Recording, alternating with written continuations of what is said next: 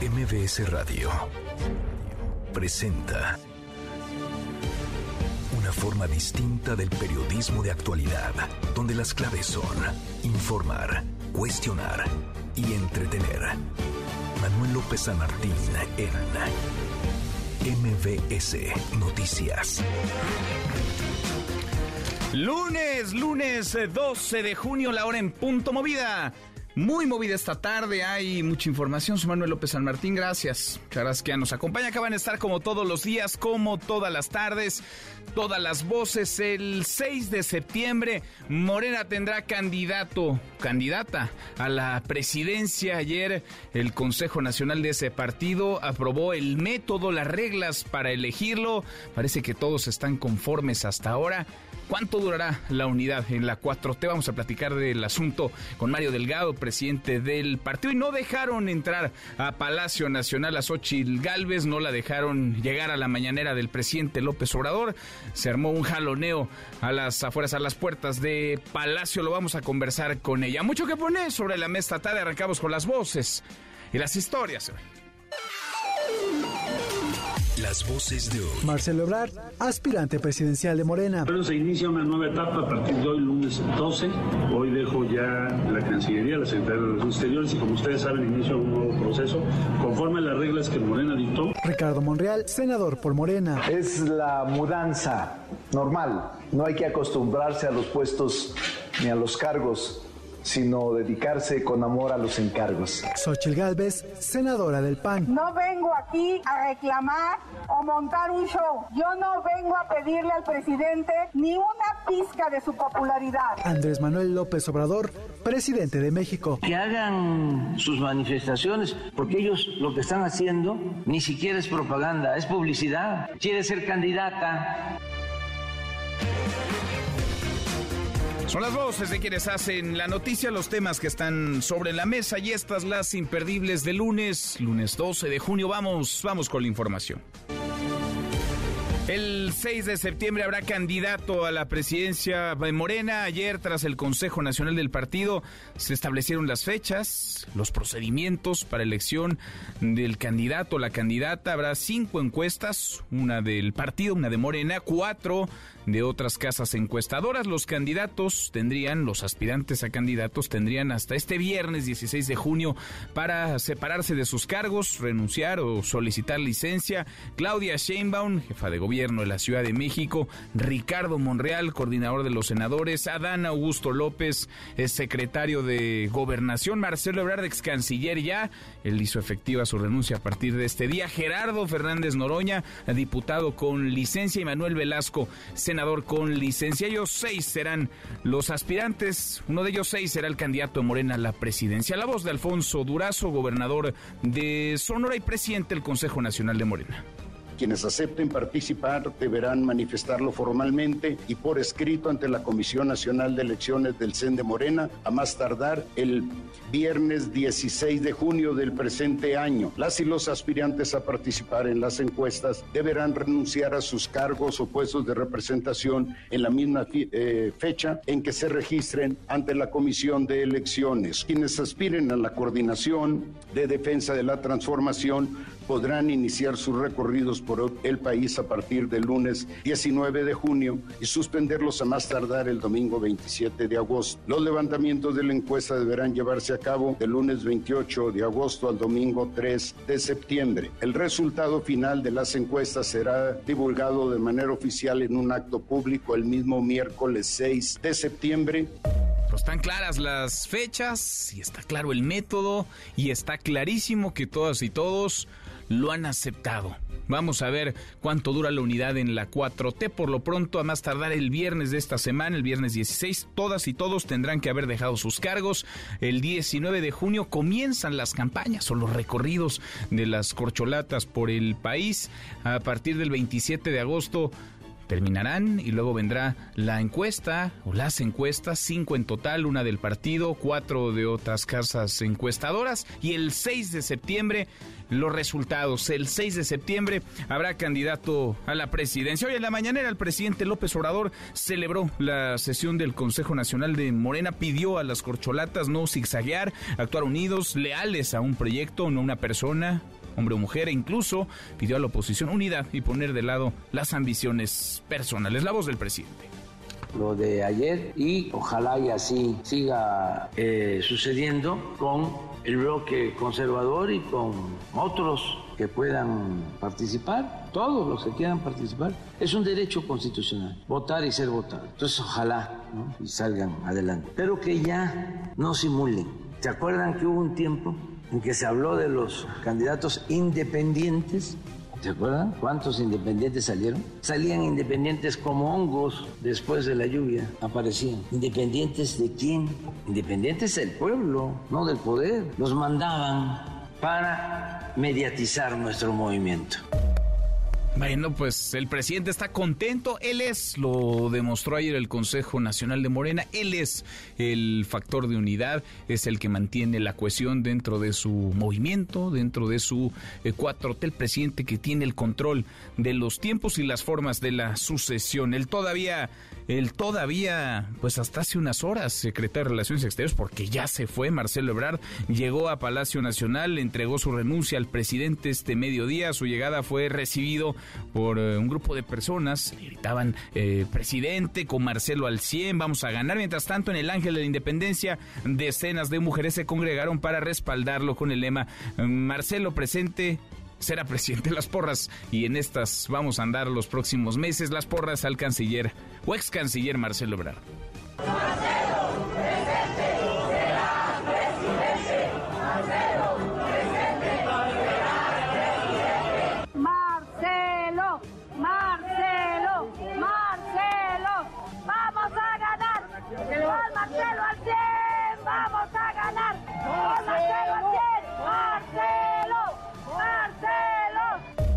Pues cada quien hará su luchita. Vamos a escuchar que Marcelo presidente o Claudia es Claudia o que Adán Augusto sigue. Cada uno de los aspirantes, cada una de las corcholatas hará su luchita los próximos, los próximos 90, 80 días son en total de campaña, de recorrido, aunque comienzan algunos desde desde ya. Otra corcholata que también estuvo en el Palacio Nacional fue Claudia Sheinbaum, jefa de gobierno de la Ciudad de México, escribió en su red social Twitter que empezaron bien y de buenas la semana con reunión de gabinete de seguridad con el presidente López Obrador.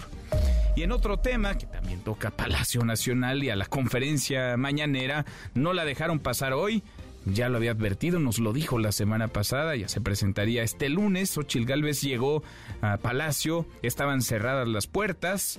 No vengo aquí a reclamar o a montar un show, en fin, eh, gran tumulto, mucho jaloneo. La senadora Xochil Gálvez llegó desde muy tempranito, 5 de la mañana, estaba ya en la fila, en la cola para ingresar a Palacio Nacional, Salón Tesorería. No la dejaron, no la dejaron entrar. Lamento que el presidente ignore una orden judicial y que no cumpla su palabra, se encierre en su palacio. Como siempre, las puertas de Palacio Nacional están cerradas a los ciudadanos. No vengo aquí a reclamar o montar un show. Yo no vengo a pedirle al presidente ni una pizca de su popularidad. Vengo aquí a reclamar respeto, respeto a la ley, respeto a los otros poderes y también respeto a los ciudadanos que no pensamos como él. También es nuestro presidente, porque también nosotros somos pueblo y está obligado a escucharnos. Resolver el problema era tan sencillo. El presidente debía reconocer su error y admitir que mintió, que yo nunca dije que quería desaparecer el programa de adultos mayores. Bueno, pues Ochil Gálvez estuvo afuera, Hubo una multitud, le gritaron de todo, unos a favor, otros en contra. El presidente López Obrador desde Palacio, dentro de Palacio, insistió en que no la van a dejar pasar. Acusa que lo hace por publicidad, quiere ser candidata a jefa de gobierno. Y sí, Xochitl Galvez quiere ser candidata a jefa de gobierno, la voz del presidente. Entonces no dejará que venga a dar su derecho de réplica. No, que hagan sus manifestaciones, porque ellos lo que están haciendo ni siquiera es propaganda, es publicidad. Legalmente hablando, ¿va a presentar algún recurso entonces presente o no? Se hacen los trámites legales correspondientes. sí. sí, sí, sí, pero este quiere ser candidata, no sé, a jefa de gobierno, a presidencia, jefa de gobierno, allá, que se vaya donde viven los fifís, ellos van a votar por ella, segurísimo. Esta resolución que este Pues yo creo que sí, pero este, eso es todo. Presidente, no le saque, decía Xochil Gálvez. Eh, López Obrador le dice no. Acá nos reservamos el derecho de admisión. No pasa, no entra. Quiere publicidad, quiere ser candidata a la jefatura de gobierno. Vamos a platicar esta tarde con la senadora Xochil Gálvez. Los aeropuertos, en otro tema que conforman la red de aeropuertos y servicios auxiliares, registraron un crecimiento de 7.2% en la atención de pasajeros durante enero y mayo. Esto equivale a 1.621.229 usuarios frente al 1.512.500 47 que recibieron atención en el mismo periodo, pero del año pasado. en temas de seguridad, este fin de semana fueron asesinadas 182 personas. La mayoría de los crímenes se cometieron en Guanajuato, Estado de México, Jalisco, Nuevo León y Oaxaca. El domingo, ayer domingo 11 de junio, eh, ya es, el domingo ya es el día más sangriento en lo que va de este mes. 105 homicidios, 11 días junio suma 876 personas asesinadas. Y en Morelos, la violencia imparable, dos ataques en panteones y el hallazgo de una decena de cuerpos dieron como saldo una de las jornadas más violentas en el estado gobernado por Cuauhtémoc Blanco. 22 víctimas mortales, 22. La tarde del pasado viernes fueron localizados los cuerpos de cinco hombres y una mujer en una barranca. El sábado fueron encontrados otros tres en la misma Son El resto de los fallecidos se ubicaron en Cuernavaca, Cuautla, Jutepec y Temisco. Y en temas, en temas internacionales, el Ministerio de Defensa de Rusia insistió este lunes en que sus tropas han repelido todos los ataques enemigos, aunque el ejército ucraniano estimó en cinco las localidades reconquistadas desde el inicio hace ya más de una semana de su contraofensiva para recuperar parte del territorio del Donbass. Y en las buenas, porque como cada tarde, claro que tendremos buenas eh, noticias, querido Memo Guillermo Guerrero, ¿cómo estás? Mi querido Manuel, hoy vamos a hablar del efecto mariposa y de cómo las fans de Taylor Swift compraron boletos para el hipódromo. Además, habrá una marcha por los derechos de los animales y en mi calidad de catador profesional de delicias garnacheras, hoy hablaremos de la asesina. Nos escuchamos en un rato. Nos escuchamos, claro que sí, Memo, abrazo. ¿Y qué tienen en común? A ver, usted pensaría que poco o nada. ¿Qué tiene en común Cristiano Ronaldo y usted? Antonio te ayuda a descubrirlo. Antonio, buenas tardes. Finanzas con peras y manzanas. Hola Manuel, ¿qué tienen en común Cristiano Ronaldo y tú? ¿Será el coche que manejan? ¿Acaso es la velocidad a la que corren? Te voy a dar una pista. Los dos son dueños de dos bolitas que los hacen millonarios. ¿Adivinaste? Exacto. Tanto Cristiano Ronaldo como tú tienen sus ojos y con los ojos generan dinero mes con mes para vivir. Si tú fueras cristiano, ¿asegurarías tus ojos para continuar jugando fútbol? ¿Qué tal las piernas? ¿Las asegurarías? Estoy 100% seguro que me dirías sí. Y yo también lo haría. Y aquí quiero hacerte otra pregunta. Si tus ingresos y los de tu familia dependen de tus manos, ojos y pies, ¿por qué no los tienes blindados? Hay planes que por 500 pesos te ofrecen una protección aproximada de un millón de pesos. ¿Te atreves a ser como Cristiano Ronaldo? Si quieres saber más detalles de este tipo de planes, escríbeme ahora mismo. Me encuentras en Instagram como Antonio Te Ayuda. Nos escuchamos muy pronto. Nos escuchamos, claro que sí. Alex Orbañanos, Alejandro Orbañanos, ¿qué traes hoy en Deportes? Alex, buenas tardes. Manuel, muy buenas tardes. Todo lo que dejó el fin de semana en materia deportiva el Manchester City, campeón de la Champions League, Novak Djokovic, que ya alcanzó los 23 medios y es el tenista más ganador en la historia del deporte blanco varonil. Hablamos del el juego número 5, donde los Nuggets de Denver hoy podrían coronarse en las finales de la NBA y de la selección mexicana, por supuesto, que está lista para viajar a Las Vegas y enfrentar a los Estados Unidos en estas semifinales de la Nation League. Fuerte abrazo. Abrazo. Con toda la información. Platicamos en un rato, Alex Alejandro Orbañanos. Hasta aquí el resumen con lo más importante del día. Bueno, pues Morena se adelantó como se adelanta siempre.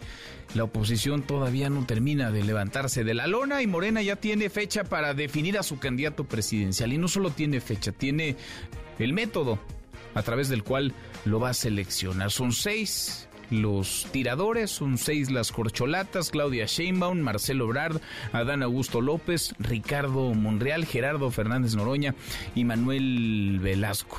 Uno de esos seis va a ser el candidato y lo sabremos muy pronto. Morena salió unida de su Consejo Nacional el día de ayer. Algunos apostaban a la ruptura o a una fisura, pero no, parece que las cosas están tersas, sobre todo luego de que el presidente López Obrador interviniera, tomara las riendas de la sucesión y diera un manotazo en la mesa a los gobernadores que el pasado viernes andaban pronunciándose en favor de una de las aspirantes, en favor de Claudia Sheinbaum. Les mandó decir que los gobernadores no van a decidir, que decidirá el pueblo y todos tranquilos. Ahora sí, las corcholatas se inscribirán antes deberán renunciar a sus cargos, separarse de ellos, harán recorridos por el país, campaña o pre-campaña. Disfrazada vendrá la encuesta y después el anuncio de quién será el candidato o la candidata. De eso queremos platicar con ustedes esta tarde. Tienen ya método en Morena para seleccionar a su candidato presidencial para 2024. Habrá cinco encuestas, una del partido, cuatro de casas encuestadoras eh, independientes, privadas. ¿Cree que habrá piso parejo para los aspirantes? ¿Sí o no? Opine arroba Noticias, nuestro WhatsApp 5524 99125. Viene el teléfono en cabina 5166 1025. Interesante, peculiar, colorido, pintoresco el Consejo Político de Morena ayer. Nora Bucio, Nora, ¿cómo te va? Muy buenas tardes. Así es, Manuel, te saludo con muchísimo gusto y de la misma forma al auditorio. La espera por fin terminó y la sucesión presidencial para el 2024 inició formalmente para la cuarta transformación con los equipos de pre, pre-campaña formados y las simpatías de los grupos internos muy claras. Pero ¿qué te parece si escuchamos a Mario Delgado hablar sobre el tema? termina para siempre con el dedazo o con la imposición. Por eso hoy es un día histórico para nuestro movimiento. Deberíamos hasta guardar un minuto de silencio por el dedazo que hoy queda enterrado para siempre. El Consejo Nacional de Morena sesionó de manera extraordinaria, encabezado por Alfonso Durazo Montaño y Mario Delgado Carrillo, quienes oficialmente dieron a conocer las reglas a los aspirantes a suceder en el cargo a Andrés Manuel López Obrador. Ellos son Marcelo Ebrard Casaubón, Adán Augusto López Hernández, Ricardo Monreal Ávila y Claudia Sheinbaum Pardo, así como a Gerardo Fernández Noroña y Manuel Velasco Coello. Sonriente y confiado, Marcelo Ebrard festejaba que su propuesta fuera escuchada y el Pleno aprobara que se realicen cinco encuestas para definir al precandidato. Claudia Sheinbaum mantuvo un gesto serio mientras escuchaba que este martes y hasta el viernes estará abierto el periodo de registro de los aspirantes, quienes, entre otras cosas, deberán presentarse con el documento que avale su renuncia al cargo que ostentan. Escuchemos al presidente del Consejo de Morena, Alfonso Durazo.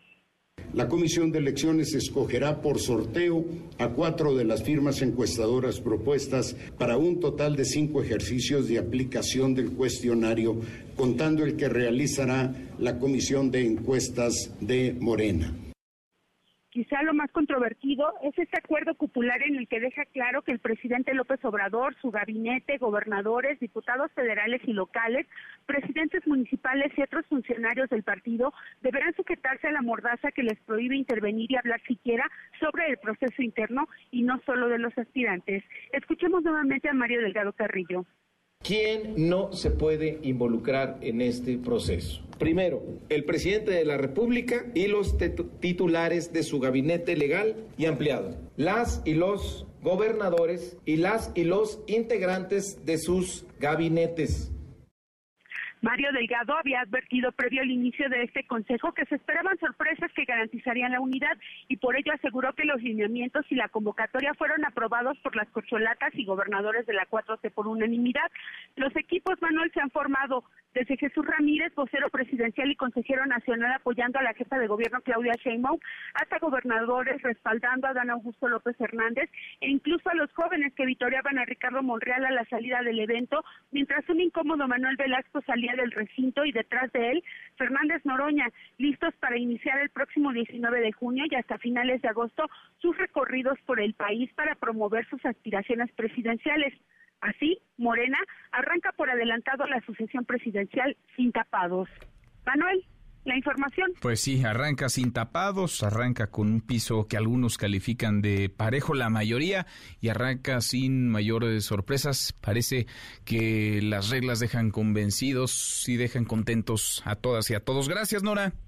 Gracias, Manuel. Muy buenas Muy buenas tardes. Por principio de cuentas, presidente López Obrador da su visto bueno, autoriza lo que se votó, lo que ya además se había platicado desde el lunes pasado en la cena que él convocó con los suyos, con las corcholatas, con los gobernadores, con los dirigentes de Morena en una en una terraza, en la terraza de la librería Porrúa muy cerca de Palacio Nacional. Parte de la mañanera, Rocío, ¿cómo te va Rocío Méndez? Muy buenas tardes. Hola, ¿qué tal, Manuel? Pues el día de hoy el presidente Andrés Manuel López Obrador principalmente habló de la unidad. También destacó que no cobraría derechos de autor si acaso la oposición decide recurrir a lo que son las encuestas para elegir a su abanderado a las presidenciales del 2024. Pues no quiero hablar mucho de eso. ¿eh? No puedo hablar de los candidatos. Se acordó que el presidente de la República no puede estar a favor ni en contra de ninguno de los que aspiran a ser coordinadores de la transformación. No puedo hablar de eso. Me parece, no solo en este caso, sino en todos, que es importante la unidad, que el bloque conservador se una y que defiendan un proyecto, un ideal, una doctrina, que hagan un lado el pragmatismo, la búsqueda del poder por el poder. Yo quiero ser pluri, yo quiero ser diputado, quiero ser senador, quiero ser presidente, quiero ser presidenta. No, los ideales. No le hace que sean ideales conservadores, pero que defiendan un proyecto. Si no es así, es pura ambición personal, es politiquería. Y lo mismo en el flanco izquierdo. No importa si nunca has escuchado un podcast o si eres un podcaster profesional. Únete a la comunidad Himalaya. Radio en vivo. Radio en vivo. Contenidos originales y experiencias diseñadas solo para ti. Solo para ti. Himalaya. Descarga gratis la app. El día de mañana será citado el gabinete para empezar a elegir a quienes van a sustituir a los que buscarán algún cargo de representación popular. Cuando ya se presenten formalmente las renuncias de Relaciones Exteriores y yo pienso que esta semana vamos a dar a conocer quién va a sustituir a Marcelo Ebrard y también esta semana seguramente va a presentar su renuncia el secretario de Gobernación, Adán Augusto López Hernández. Los dos muy buenos servidores públicos que ahora van a participar y seguramente la jefa de gobierno va a hacer lo propio, el coordinador de los senadores, Ricardo Monreal, y si lo apoya su partido para participar, pues va a pedir licencia, en este caso es renuncia lo que se está planteando. Manuel, el reporte al momento. Gracias, Rocío, muchas gracias. Buenas tardes. Muy buenas tardes, volvemos en un rato más para ver qué pasó afuera, porque eso fue adentro hoy en la mañana el presidente López Obrador.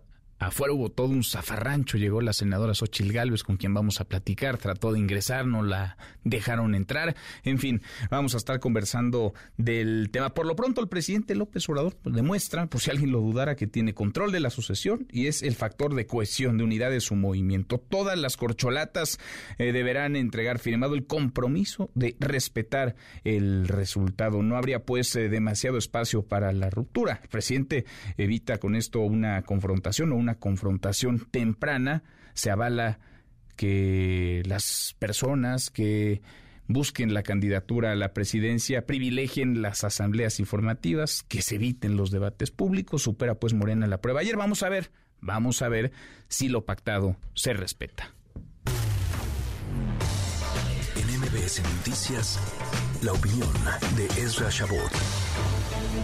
Esra, querido Esra Chabot, qué gusto, qué gusto saludarte. Si uno lee lo que se votó y aprobó ayer en el Consejo Nacional de Morena, parecería que habrá competencia real porque las corcholatas todas dejarán sus cargos, no se meterían los gobernadores ni los integrantes del gabinete y habrá cinco encuestas, una del partido, cuatro de casas encuestadoras. ¿Cómo ven las cosas, Ezra? ¿Cómo estás? Muy buenas tardes. Hola, buenas tardes, Manuel. Buenas tardes al auditorio. Pues ahí está el método un poco raro, obviamente de estar haciendo encuestas otra vez que son negociadas, encuestas en donde pues de lo que se trata es de encontrarle algo así como la cuadratura al círculo. Eh, un proceso que el presidente de la República lanzó desde el lunes pasado y que lo ratificó finalmente el propio partido el día de ayer que son básicamente precampañas de las precampañas, eh, le ponen nombrecitos que el comité de, que el representante de, del eh, proyecto de transformación, el coordinador de la transformación, etcétera, para hacer una, una precampaña y para, para septiembre tendrías candidato.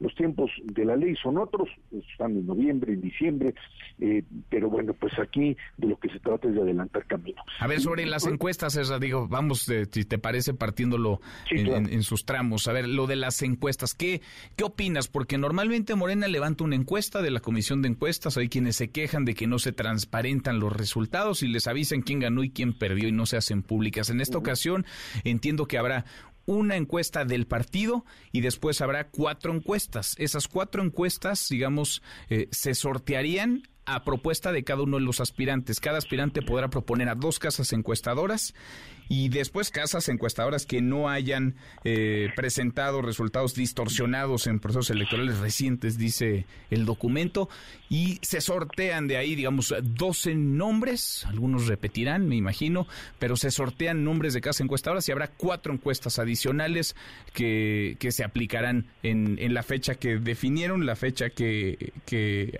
será a partir de agosto, el 28 de agosto, el 28 de agosto a principios de septiembre. Mira, eh, se trata obviamente de, pues otra vez, un mecanismo bastante similar.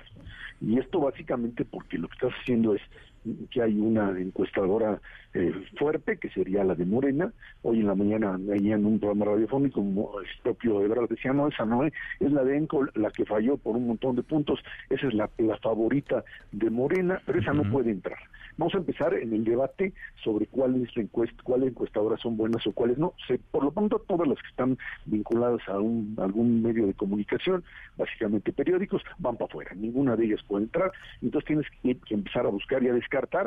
Uno, dice, dice Marcelo, las que se equivocaron en el, en el eh, proceso de, del Estado de México, y vas a empezar a tener que buscar ahí encuestadoras que puedan pasar la prueba de la CID sortearlo es otra vez este mecanismo de dejar a la suerte, o sea, no es ponerse de acuerdo, decir, a ver, tenemos cuatro, son series, no, no, no, a ver, cada quien pone dos, no vayas a vetarme las dos, no vayas a vetar ninguna, va a ser un pleito, alguien va a decirle, esa que tú pusiste, este, no se vale porque tal o cual tiene tal o cual tendencia, es bastante complicado. Ahora, digamos que pasa en la prueba de, la, de, la, de las encuestadoras, Eso, esa es la, parte, digamos, que van a poder negociar y tienes eh, encuestas espejo por un lado, y por otro lado tienes lo que sería la encuesta central. Ahora, el problema radica en la pregunta. El día de ayer Marcelo insistía, que es el que va, digamos, hoy mm, tratando de marcar la línea ante lo que todavía es el proceso de los otros tres, eh, dice que van con una sola pregunta, lo que no es cierto. Lo que no está estipulado, no se dijo que una sola pregunta. Marcelo insiste en que va a ser una sola pregunta, porque esa es la clave que le puede dar a Marcelo la posibilidad de ganar. Si tú armas una, batería de preguntas, ¿no? Con todo y la boleta, y al mismo tiempo le pones cuál es el mejor candidato y el otro, es más honesto, quién es más honesto, quién es más efectivo, quién, etcétera, etcétera, lo único que haces es diluir finalmente la decisión final, porque pues bajo qué principio o qué es lo que tiene más peso. Eh, mira, se trata obviamente de un mecanismo para eh, legitimar la decisión del presidente. oye, y con el que parecen hasta ahora todos muy conformes, ¿no? Porque ayer estaban todos muy conformes. Es más, hay quien le da una lectura, me incluyo, en donde parecería que lo que pidieron Monreal y Ebrard desde hace un buen rato, piso parejo, que se separen de sus cargos las, las corcholatas todas, que no haya una sola encuesta, que haya tiempo para moverse, para hacer una especie de campaña, se los, se los dieron, se los dieron. Claro nada más que lleguen a un punto final que sería eh, que no compitan. Se trata de que se presenten y vayan por todo el país, pero que no hablen. Es básicamente lo que les están pidiendo, que no hagan lo que han hecho hasta ahora. Que no hagan debates, ¿no? Pero que sí hablen. No hagan lo que, bueno, pues no, no puedes, no puedes, no puedes criticar al otro, no puedes eh, decir que no. Hoy, insisto, Marcelo en un medio abiertamente decía, no, pues que, que, que está bien, debates no, pero que vengan aquí a la determinada estación de radio, etcétera, que programa, y platicamos ese eufemismo de decir, a ver, yo sí quiero debates, yo quiero enfrentar, porque la única posibilidad que tiene para bajar a Claudia de las encuestas, dice él, que incluso no reconoce que sean encuestas válidas las que le dan eh, la fuerza a ella, pero bueno, la única forma es así, es con una competencia política. Si tú no haces una competencia política y lo único que haces es hacer, digamos, campaña morenista, que es lo que el presidente quiere, pues, pues, es obvio que la tendencia ya está eh, predeterminada, por lo menos en una gran mayoría de encuestas. Y de lo que se trata es de cambiar, o que alguno de ellos, fundamentalmente Brad, pueda cambiar la tendencia. Porque está como que muy, muy sonriente, muy contento para, para tener un escenario adverso, insisto, en su propio equipo y él mismo, pues eh, reconocen que, que lo de ayer salió mejor de lo que hubieran imaginado. Eso. Sí, claro, porque lo que tenías era una cargada muy fuerte, o sea, tenías gobernadores, claro, lo que les prohibieron hacer es, a ver, todo lo que vienen haciendo hoy, hasta el día de todavía de ayer que gobernadores se pronunciaban por Claudia, etcétera, toda esta cargada, que no es más que tratar de interpretar el sentir del presidente, bueno, ahora lo que tratan de hacer es de darles juego, tratar de evitar la ruptura. Lo que tú decías en el principio y lo que escribes hoy en el Heraldo es, es muy claro, Manuel. Estamos ante un fenómeno en donde lo importante para el presidente es que esto no se rompa. Y lo importante para los competidores es que tengan la posibilidad al menos de poder alterar, poder cambiar el resultado final de la decisión presidencial. Y creo que en ese sentido, pues se trata de eso, ¿no? De un mecanismo que no tiene precedente, en donde el presidente hoy tiene una decisión bastante clara, pero que la pone, la pone en juego bajo el principio de, a ver, ahí se las dejo, no, no me enloden el lugar, no me hagan pedazos toda la estructura partidaria, vamos a ver si se puede. Por lo pronto, a mí me queda claro que Marcelo va por mm, matar o morir. No, no tiene otra alternativa y por eso esta idea, este rollo que se aventaron ahí de que no se vayan a presentar en medios contrarios a la 4T. No, ya escucha Marcelo decir, no, pues, están locos. Pues ¿Cuáles son medios? Yo voy a presentarme donde me inviten. Pues e, e, ese tipo de elementos no van a ser respetados porque son, digamos, concesiones que se dieron a grupos relativamente radicales o radicales dentro de la 4T, que no van a proceder, por lo menos porque pues habría una pugna muy clara de en dónde aparecer y no aparecer.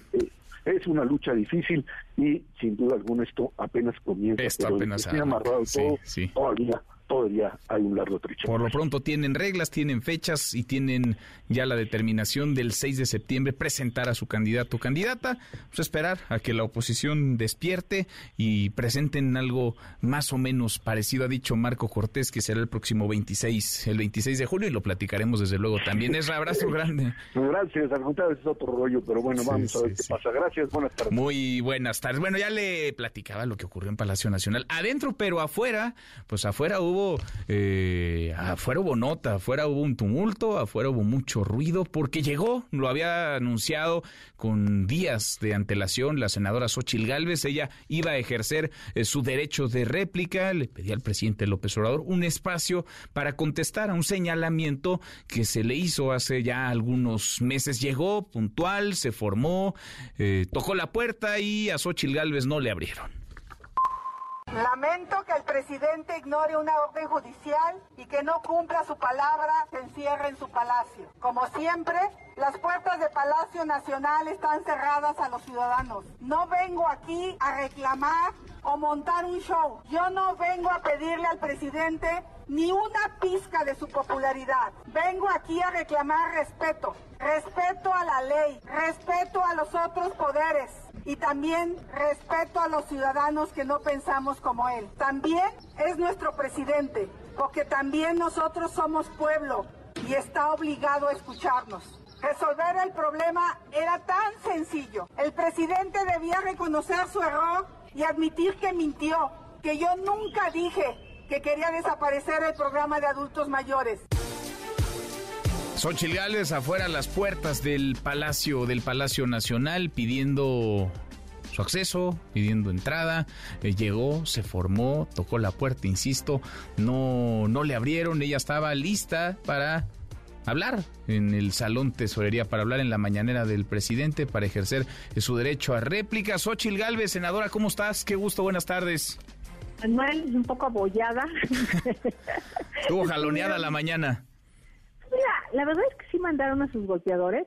Yo nunca he sido una mujer que se victimice, odio victimizarme, pero sí me mandaron a puros señores eh, bien troncos bien cabrones porque no me dejaban pasar, porque me jalaban de mi vestido, me, me jalaban del brazo, porque decían aquí no vas a pasar, pero con un odio del tamaño del mundo. A ver, déjanos escuchar eso, porque sí, a mí me llamó la atención, lo subí a mi cuenta de Twitter y preguntaba de dónde salieron estos espontáneos, que eran todo menos espontáneos, eh, para agredirte, para insultarte. A ver, parte de lo que viviste, de lo que se vivió a las puertas de Palacio Nacional, Xochitl.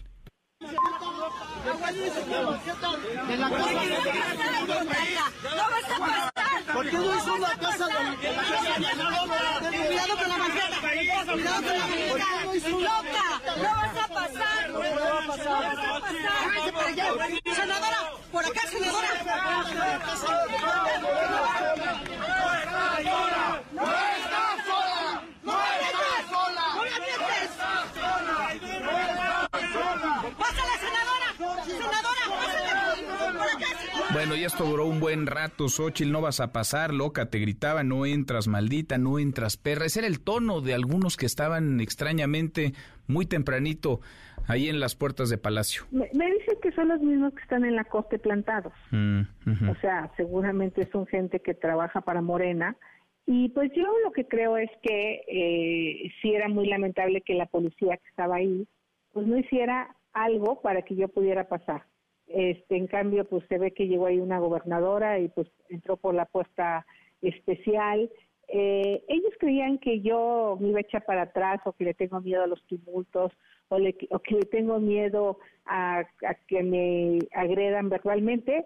Soy una mujer que sabe cómo enfrentar, no soy violenta, no tengo odio en mi corazón y yo lo único que quería era hacer valer mi amparo que gané o que me otorgó un juez para que yo vaya a ejercer mi derecho de réplica. El presidente fue incapaz en estos siete meses de reconocer que mintió, de reconocer que puso palabras en mi boca que yo nunca dije. El presidente dio su palabra que si una autoridad le ordenaba, me dejaría entrar a la mañanera. Y en lugar de eso, me cerró las puertas de Palacio Nacional, su palacio, pero de una vez le digo que cada vez le queda menos tiempo, que se va a ir y ese palacio tiene que volver a ser el palacio de la democracia. Qué mal que el presidente diga que se reserva el derecho de admisión. Voy a presentar una denuncia en la COPRED por discriminación, porque el presidente no puede decidir quién entra y quién no entra a palacio. Eso se llama discriminación. El que tanto se queja del racismo y del clasismo es un hombre que discrimina porque simplemente no pienso como él. Ahora, Xochitl, tú tienes un documento, es decir, tú no es que llegaste y tocaste la puerta y querías hablar en la mañanera, tú tienes un documento, tienes un recurso legal, eh, jurídico. ¿Qué vas a hacer con él? ¿Lo vas a volver a intentar? ¿Vas a volver a presentarte en Palacio Nacional? Mira, al día de hoy el presidente no ha ejercido algo que todavía tiene, que es un recurso eh, de revisión. Si él quiere, puede presentar en los 10 días siguientes de que fue notificado, o sea, hasta el miércoles que entra, ese recurso de revisión. Por un lado, está bien porque eso dirá que tiene confianza en el Poder Judicial, ¿no? Ese Poder Judicial que tanto agrede, esos jueces que tanto agreden, ahora tendrían que revisar tres magistrados su recurso si los magistrados me vuelven a dar la razón, porque llevo un buen rato, métanse en mi Twitter y vean todo lo que he tenido que pasar, porque el presidente mete y mete cosas para que yo no avance. Esta sería la última que puede meter. Si el presidente mete este recurso, pues seguramente van a pasar otros tres meses. Pero si gano ese recurso, ya no hay vuelta de hoja. El presidente tiene que acatar el fallo judicial, sí o sí. Pues eh, lo veremos, Ochil, y vamos platicando, como lo hemos hecho contigo, cada capítulo de esta historia. Gracias, gracias por conversar con nosotros. Un abrazo. Otra vuelta a la senadora Xochil Gálvez, que estuvo hoy y regresará seguramente a Palacio Nacional a tratar de entrar a la mañana del presidente, a tratar de hablar. Claudia Sheinbaum, la jefa de gobierno de la Ciudad de México, ya le puso fecha a su salida del cargo el próximo 16, el viernes 16 de junio. Se va, dejará el gobierno de la Ciudad de México para competir por la candidatura presidencial. A ver, escuchamos. Vamos a escuchar a Claudia Sheinbaum. Quiero informar que he tomado la decisión de separarme del cargo de forma definitiva el 16 de junio del presente, con el fin de llegar a ser la primera mujer en la historia de México en encabezar los destinos de la nación. Separación definitiva, 16 de junio la fecha, para competir por la candidatura presidencial y dice Claudia Sheinbaum, cero llegar a ser la primera mujer presidenta. 20 para la hora, cruzamos la media. Ya pausa, volvemos, volvemos con lo mucho que está ocurriendo, lo que dice Sheinbaum, lo que dice el canciller Marcelo Ebrard, que pues a partir de hoy ha dejado de ser secretario de Relaciones Exteriores. Vivimos tiempos de sucesión, de sucesión adelantada. Estamos adelante su reloj, estamos en 2024. Regresamos, ¿qué más? Siga a Manuel López San Martín en redes sociales. Twitter, Facebook y TikTok. M. López San Martín. Continúa con la información con Manuel López San Martín en MBS Noticias.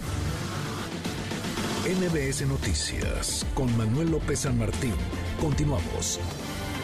Seguimos la hora con 43. Escuchaba ya la voz de Claudia Sheinbaum, la jefa de gobierno de la Ciudad de México, que ha anunciado dejará el cargo el próximo 16 de junio. Lo hará de manera definitiva para competir por la candidatura presidencial de su partido de Morena. Adrián Jiménez, Adrián, buenas tardes. ¿Cómo te va?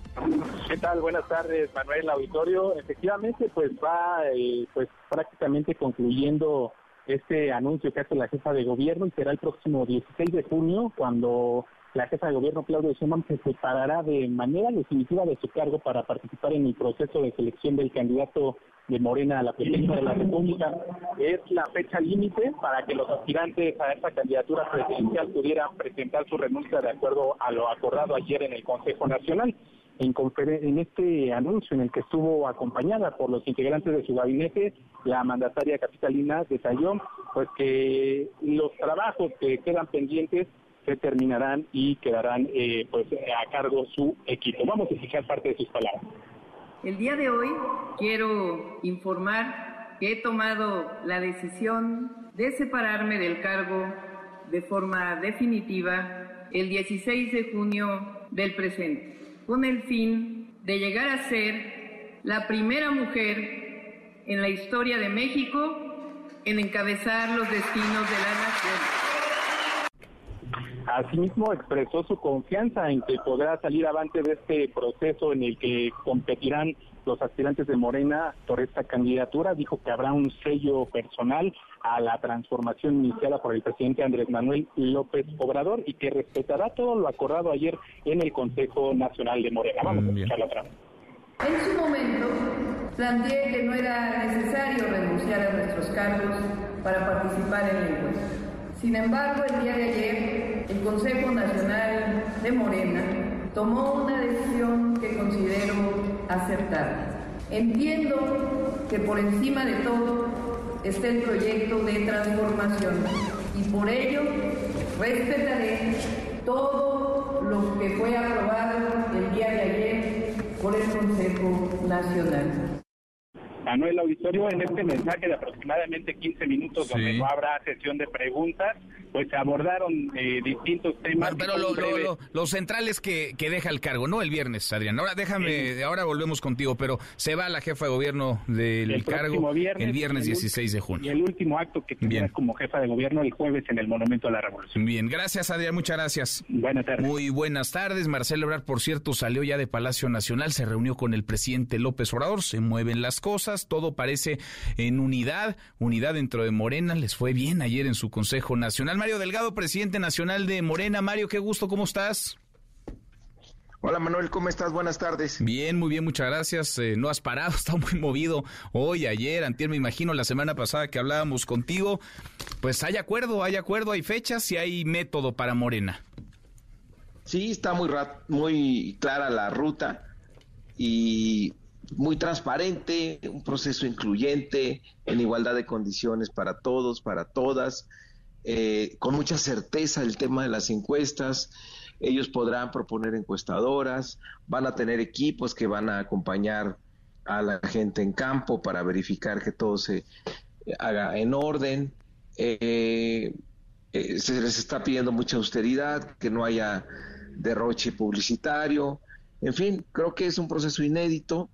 Eh, por unanimidad ayer en el Consejo Nacional, lo cual es muy importante, y asumido por los aspirantes. Entonces, nos fortalece, Manuel.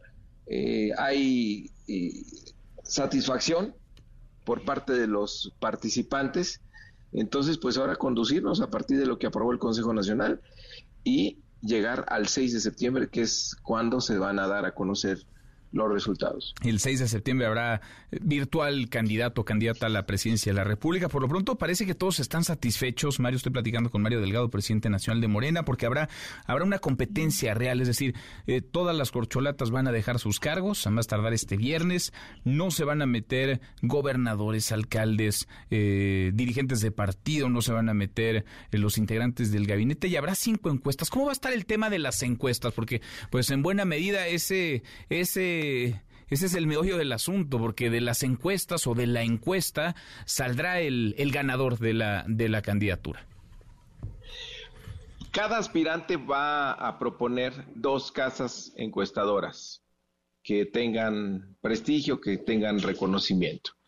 De todas las propuestas se hará un sorteo para sacar a cuatro y esas cuatro van a acompañar al ejercicio de Morena. La comisión de encuestas pues va a determinar el, eh, pues todo el marco muestral, toda la metodología, el cuestionario. Eh, lo que sí determinó el Consejo es que sea en urna simulada, pues la pregunta de a quién prefiere, ¿no? Entonces esa pues pregunta tendrá un peso eh, importante.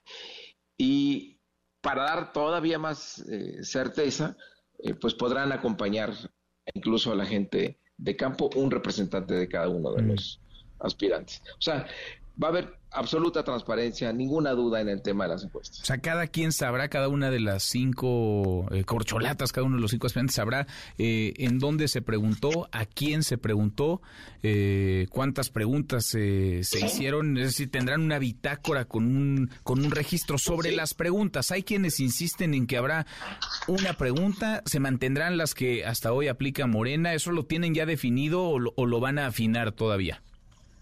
En lo que dice el, acuerdo es que la comisión de encuestas va a definir el cuestionario, pero también el mismo acuerdo señala que tiene que hacerse de tal forma que sea un eh, una una ¿cómo te diré? una boleta con un folio donde venga el recuadro con los nombres, la gente en secreto eh, lo eh, decida por quién y lo meta en una pequeña urna que llevarán los equipos. Entonces, eh, el, cuestionario eh, tendrá, eh, en el cuestionario habrá un peso específico muy grande para esta pregunta de a quién prefiere.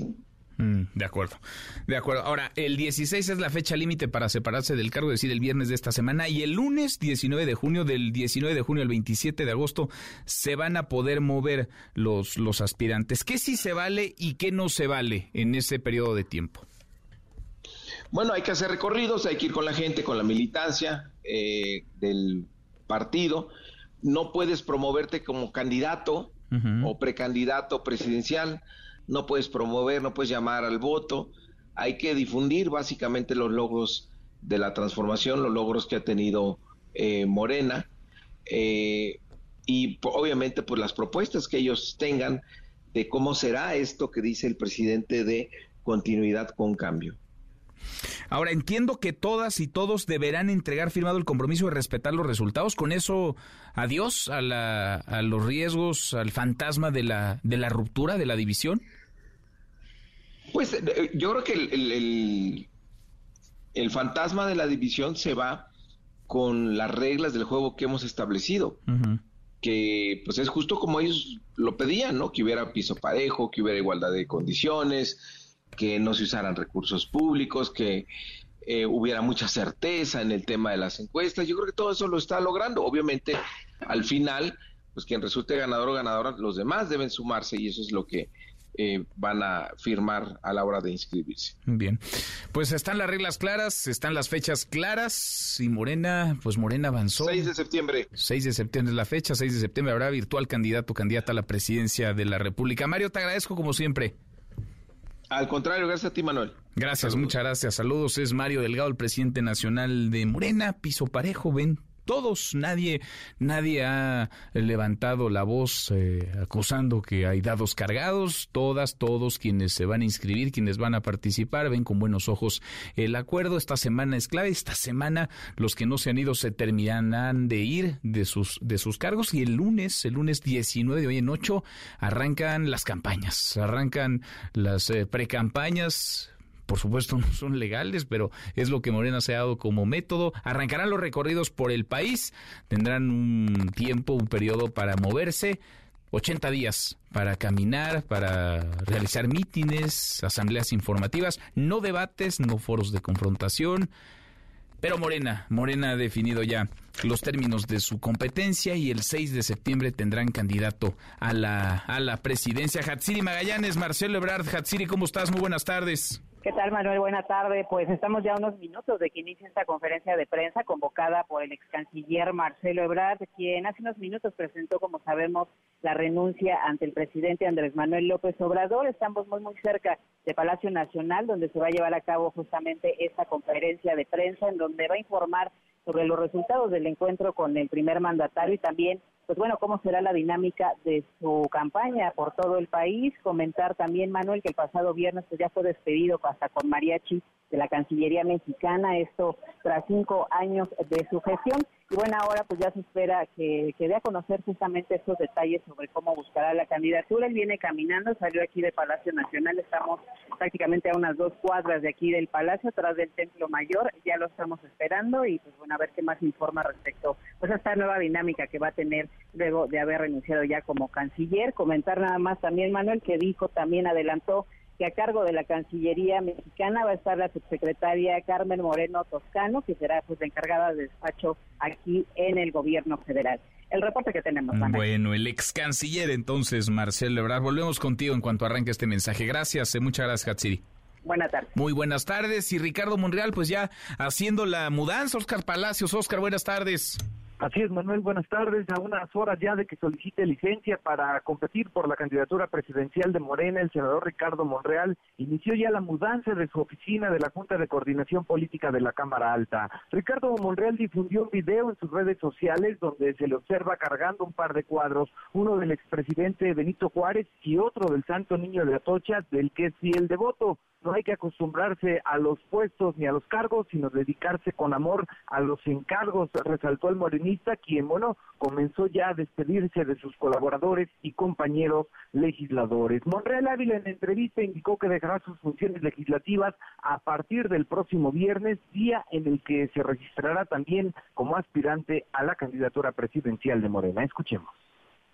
El viernes voy a presentar la renuncia a los dos puestos directivos que son órganos de gobierno, eh, la Junta de Coordinación Política, que ahí voy a renunciar, y como coordinador del grupo parlamentario. Y el viernes me registraré en el partido como aspirante a ocupar esta coordinación nacional de la defensa para la transformación.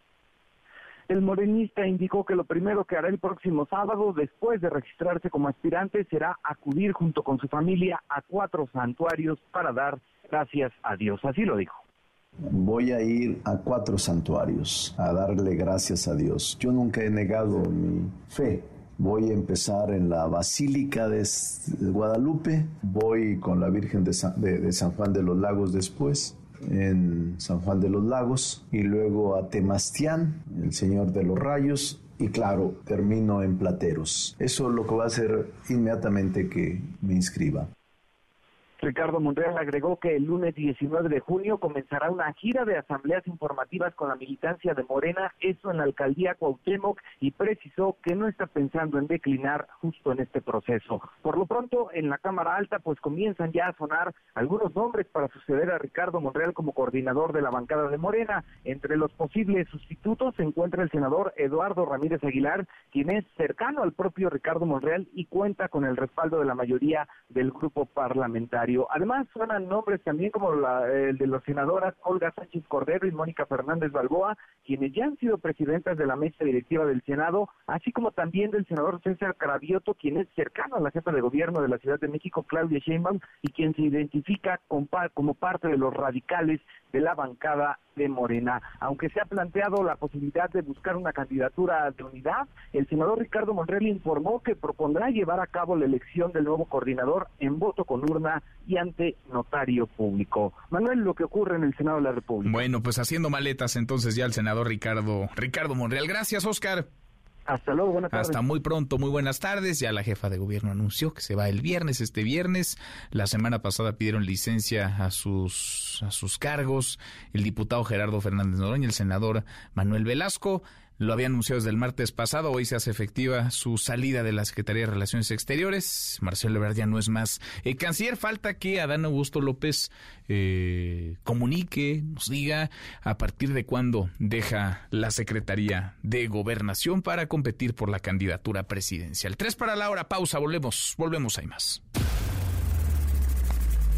Redes sociales para que siga en contacto: Twitter, Facebook y TikTok. M. López San Martín. Continúa con la información con Manuel López San Martín en MBS Noticias. Ya estamos de regreso. MBS Noticias con Manuel López San Martín. Continuamos. ¿Y si abrir tu primera cuenta te da un cashback diferente? Oh, sí. Obtén hasta 3 mil pesos comprando y ahorrando con HSBC. Trae tu nómina y gana el doble. ¿Y si sí? Consulta más información en www.hsbc.com.mx diagonal sí. HSBC presenta Economía y finanzas. Eduardo Torreblanca. Lalo, qué gusto, qué gusto saludarte, ¿cómo estás? Igualmente, Manuel, me da mucho gusto saludarte y poder saludar al público en este inicio de semana.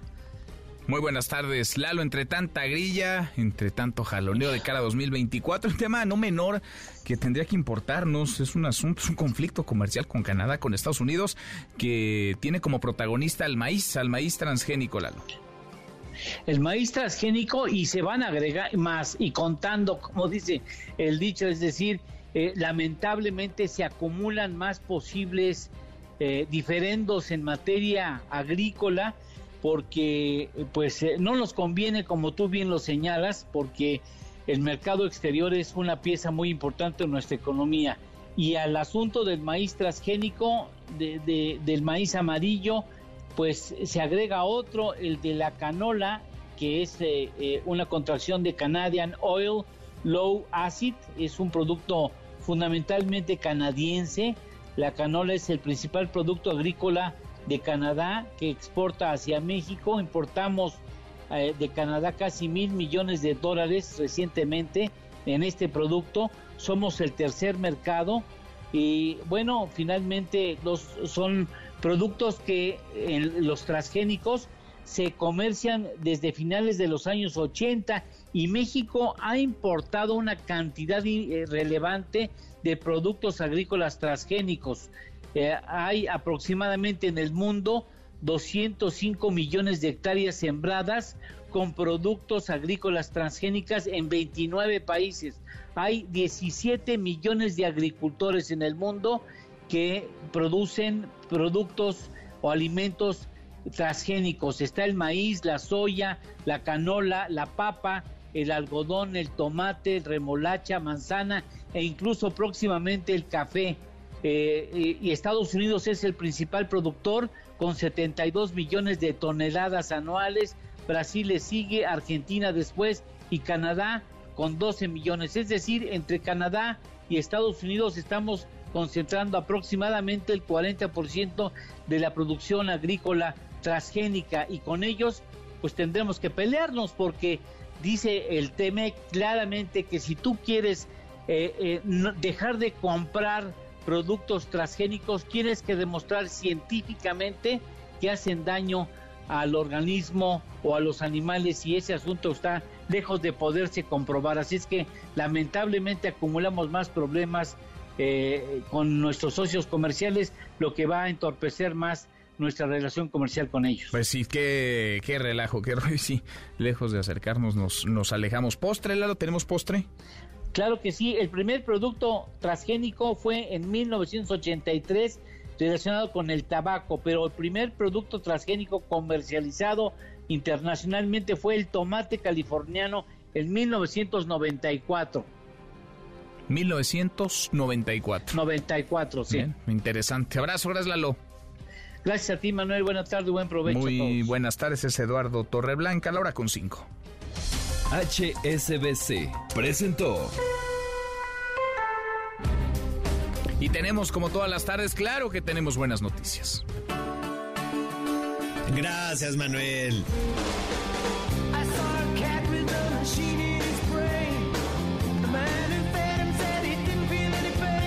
Gatitos y perritos, pericos y tlacuaches, paren oreja, porque ahí viene la marcha por los derechos de los animales en la Ciudad de México. Será el 25 de junio, un día después del Pride.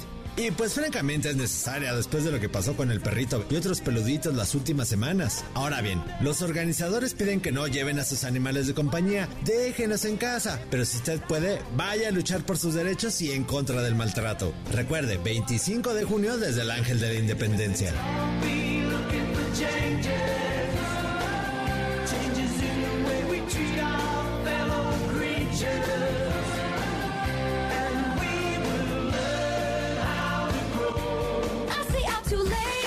Y en Cosas Mágicas del México Mágico, el viernes pasado sucedió una cosa increíble. Las fans de Taylor Swift compraron todos los boletos para las carreras de caballos del hipódromo, solo para probar que sus tarjetas de crédito funcionaban. La preventa por los boletos de Taylor tiene a todas muy nerviosas, así que para asegurarse que sus tarjetas funcionaran bien, compraron un boleto de 18 pesos en el hipódromo. Que por supuesto lució vacío. ¡Ah, qué locura! or it's gonna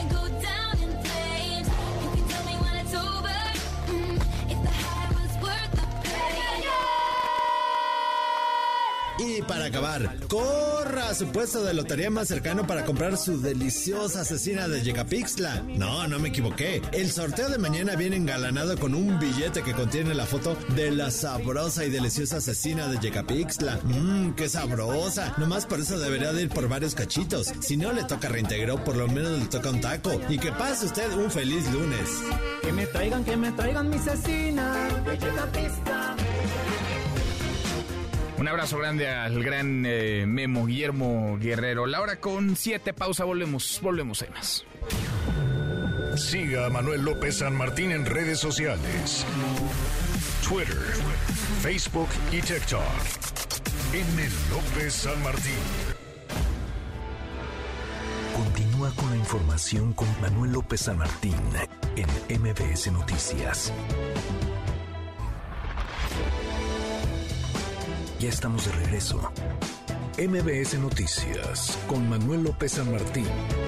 Continuamos. La hora con 10 es lunes, un lunes intenso, movido, lunes 12 eh, de junio. Vamos a revisar las redes, cómo se mueven las cosas en Twitter. Caemos en las redes. Morena es tendencia, Morena que ha definido eh, las fechas y las formas. Las fechas, los plazos, el método para elegir a su candidato presidencial el 6 de septiembre tendrá ganador, ganadora de su proceso interno, habrá elegido, habrá designado ya a su virtual candidato a la presidencia. Claudia Sheinbaum, la jefa de gobierno, ya dijo cuándo se va, cuándo deja el cargo, cuándo renunciará a la jefatura de gobierno de la Ciudad de México. Quiero informar que he tomado la decisión de separarme del cargo de forma definitiva el 16 de junio del presente, con el fin de llegar a ser la primera mujer en la historia de México en encabezar los destinos de la nación. Se va entonces este viernes, viernes 16 de junio, Claudia Sheinbaum renuncia de manera definitiva, dice, para convertirse en la primera mujer eh, presidenta. Marcelo Ebrard salió de Palacio Nacional, llegó allá hacia el mediodía. ¿En qué va, en qué va la conferencia que el canciller, ex canciller, ofrecería o está ofreciendo Hatsiri Magallanes? Hatsiri, buenas tardes. ¿Qué tal, Manuel? Eh, buena tarde nuevamente. Estamos ya aquí en la conferencia del ex canciller Marcelo Ebrard, donde más o menos ha platicado ya de lo que le dijo el presidente Andrés Manuel López Obrador al momento de presentar su renuncia. Por supuesto que la aceptó y bueno, le deseo mucha suerte en lo que va a emprender de ahora en adelante. Marcelo Ebrard dice que le agradeció mucho al presidente por todo el apoyo después de estos cinco años, por lo menos al frente de la Cancillería mexicana y por supuesto todos los años atrás en los que han colaborado juntos. Marcelo Ebrard pues hizo la entrega de un informe de resultados. Por supuesto, menciona la relación con Estados Unidos y México, más inversiones, también como la inversión de la empresa Tesla, la integración económica que se ha logrado con Estados Unidos, la protección a mexicanos en Estados Unidos, también la relación de solidaridad que se ha logrado desde que él está en la Cancillería con América Latina y el Caribe. Destacó también el rescate de Evo Morales en Bolivia, la compra de vacunas, por supuesto, contra COVID-19 y también la próxima apertura de consulados y más embajadas en el exterior. Es una especie, entonces, es una, es, una especie de, informe, ¿no? De, labores, el, la que está haciendo el, canciller y ya, digamos, a partir de ahora comenzar el, 2024. Vuelta a la página y comenzar eh, a buscar la candidatura presidencial.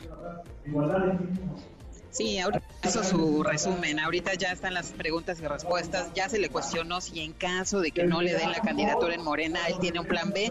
Dijo que es ella historia pasada, que él mm, tiene solamente un plan A y que va a seguir por Morena justamente. Y bueno, en eso están ahorita ya, Manuel, en las preguntas y respuestas. Se le va a preguntar cómo va a financiar esta campaña. A ver si en breve pues da respuesta a esto. Bueno, si hay novedad, volvemos contigo. Gracias, Siri.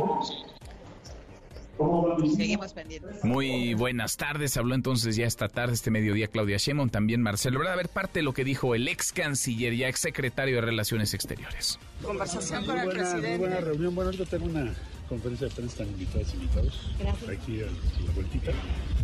Eh, pues fue muy amistosa, afectuosa. Nos acordamos de muchas cosas de cinco años que hemos pasado juntos me deseo mucha suerte. Como siempre, muy afectuoso, le agradecí su confianza, el, todo el respaldo que me dio todos estos años. Y bueno, vimos los asuntos que hay pendientes, que no son muchos. Y ya le dije, bueno, ya voy a caminar, ya me voy a poner mis tenis y mi camisetita y vi, ya, estamos listos. ¿Cómo te sientes, Marcelo? ¿Cómo te sientes? Lo que dijo Marcelo Ebrard saliendo de Palacio Nacional. Conversamos hace unos minutos en este espacio con Mario Delgado, el presidente nacional de Morena. Morena que tiene ya fecha, tiene método para elegir a su candidato presidencial. Esto nos dijo. Lo que dice el, acuerdo es que la comisión de encuestas va a definir el cuestionario, pero también el mismo acuerdo señala que tiene que hacerse de tal forma que sea una boleta con un folio donde venga el recuadro con los nombres, la gente en secreto eh, lo eh, decida por quién y lo meta en una pequeña urna que llevarán los equipos. Entonces, en el cuestionario habrá un peso específico muy grande para esta pregunta de a quién prefiere entiendo que todas y todos deberán entregar firmado el compromiso de respetar los resultados. Con eso, adiós a, la, a los riesgos, al fantasma de la, de la ruptura, de la división. Pues eh, yo creo que el fantasma de la división se va con las reglas del juego que hemos establecido. Pues es justo como ellos lo pedían, ¿no? Que hubiera piso parejo, que hubiera igualdad de condiciones, que no se usaran recursos públicos, que eh, hubiera mucha certeza en el tema de las encuestas. Yo creo que todo eso lo está logrando. Obviamente, al final, pues quien resulte ganador o ganadora, los demás más deben sumarse y eso es lo que van a firmar a la hora de inscribirse. Lo que nos dijo, lo que nos dijo Mario Delgado, por cierto, está en sesión de preguntas y respuestas. El canciller le preguntan si tiene plan B. El plan B que tenemos, contesta el exsecretario, es que invitemos a Claudia Sheinbaum como secretaria de gobernación. En fin, así, así arrancan las cosas de cara al 2024. Oiga, y platicamos también con la senadora del Panzo Chil Galvez, lo había anunciado desde hace algunos días, lo dijo la semana pasada iría a la mañanera del presidente López Obrador. Y llegó, se presentó, tocó la puerta de Palacio. no le abrieron. Esto nos dijo. Sí me mandaron a puros señores, bien troncos, bien cabrones, porque no me dejaban pasar, porque me jalaban de mi vestido, me jalaban del brazo porque decían aquí no vas a pasar con gente que trabaja para Morena. Y pues yo lo que creo es que sí era muy lamentable que la policía que estaba ahí pues no hiciera algo para que yo pudiera pasar. En cambio pues se ve que llegó ahí una gobernadora y pues entró por la puesta especial. Ellos creían que yo me iba a echar para atrás o que le tengo miedo a los tumultos o que le tengo miedo a que me agredan verbalmente. Soy una mujer que sabe cómo enfrentar, no soy violenta, no la dejaron pasar, lo volverá a intentar, seguramente que sí lo volverá a intentar. Bueno, y parece que cambió la relación entre el gobierno federal, el presidente López Obrador, y el Instituto Nacional Electoral con la llegada de cuatro nuevos consejeros, pero sobre todo con la salida de Lorenzo Córdoba, de la presidencia del Consejo General del INE. Vaya, invitaron ya a los y las consejeras a encontrarse, a reunirse con el presidente René Cruz. René, buenas tardes, ¿cómo te va? Hola Manuel, amigos del auditorio, muy buenas tardes. Así es, las y los consejeros del Instituto Nacional Electoral recibieron esta invitación para sostener un encuentro con el presidente Andrés Manuel López Obrador. Esto en el marco de la relación institucional natural entre un organismo constitucional autónomo y el Poder Ejecutivo. Este respecto, Manuel, el INE destacó que a menos de tres meses de iniciar el proceso electoral federal, el diálogo tiene el propósito de refrendar la colaboración entre el Instituto y el gobierno federal conforme a sus respectivas atribuciones para asegurar la organización y el desarrollo de los próximos comicios, esto en cumplimiento de la Constitución y los demás ordenamientos jurídicos que regulan la materia, así como cuidar que la competencia política se desenvuelva en condiciones de equidad. El INE reafirmó, como lo ha hecho en cada proceso electoral, su compromiso con la imparcialidad y el respeto pleno al voto. Manuel, el reporte que tengo. Gracias, René, muchas gracias. Muy buenas tardes. Muy buenas tardes. Oiga, y diputados del PAN han entregado a la Corte un recurso con más argumentos en favor de que el INAI pueda sesionar con cuatro de siete integrantes. Si es que está cojo el pleno del, del INAI desde hace dos meses y medio prácticamente eh, no puede sesionar porque le falta un integrante para cubrir el requisito de cinco, es el mínimo con el cual la ley eh, permite que puedan reunirse las y los comisionados en su pleno y Save the Children da a conocer un dato de horror. A ver, en México al menos 3.3 millones de niñas, niños y adolescentes de entre 5 y 16 años trabajan y 2 millones lo hacen además en ocupaciones no permitidas, pero la grilla, la grilla lo opaca todo y parece que no hay espacio para hablar de lo importante, para no hablar, para hablar de las niñas, de los niños, de los rezagos, de la pobreza, de la marginación, de la desigualdad. La hora con 20, pausa, volvemos, volvemos, hay más. Internacional. El expresidente de los Estados Unidos, Donald Trump, llegó a Miami donde mañana comparecerá por primera vez por los 37 cargos en su contra, en el caso de documentos clasificados que robó de la Casa Blanca y guardó en su casa de Mar a Lago. Hoy por la tarde dará una conferencia de prensa, por lo que las autoridades de la ciudad aumentaron la seguridad para evitar ataques o disturbios por parte de sus seguidores. Murió el hombre fuerte de Italia. Silvio Berlusconi, ex primer ministro italiano, falleció a los 86 años. Fue la figura política más importante de las últimas décadas en Italia, pero también uno de los personajes más polémicos de aquel país, tanto por sus amistades como la que mantuvo durante años con el presidente ruso Vladimir Putin, así como sus escándalos sexuales. Es la voz de la primera ministra italiana, Giorgia Meloni. Silvio Berlusconi era soprattutto un combattente. Silvio Berlusconi fue por encima de todo un luchador. Era un hombre que nunca tuvo miedo de defender sus convicciones. Y fue precisamente ese coraje, esa determinación, lo que lo convirtió en uno de los hombres más influyentes de la historia de Italia, lo que le permitió hacer verdaderos avances en el mundo de la política, la comunicación y los negocios.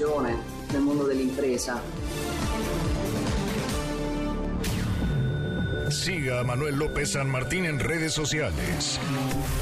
Twitter, Facebook y TikTok. M. López San Martín. Continúa con la información con Manuel López San Martín en MBS Noticias. MBS Noticias con Manuel López San Martín. Continuamos.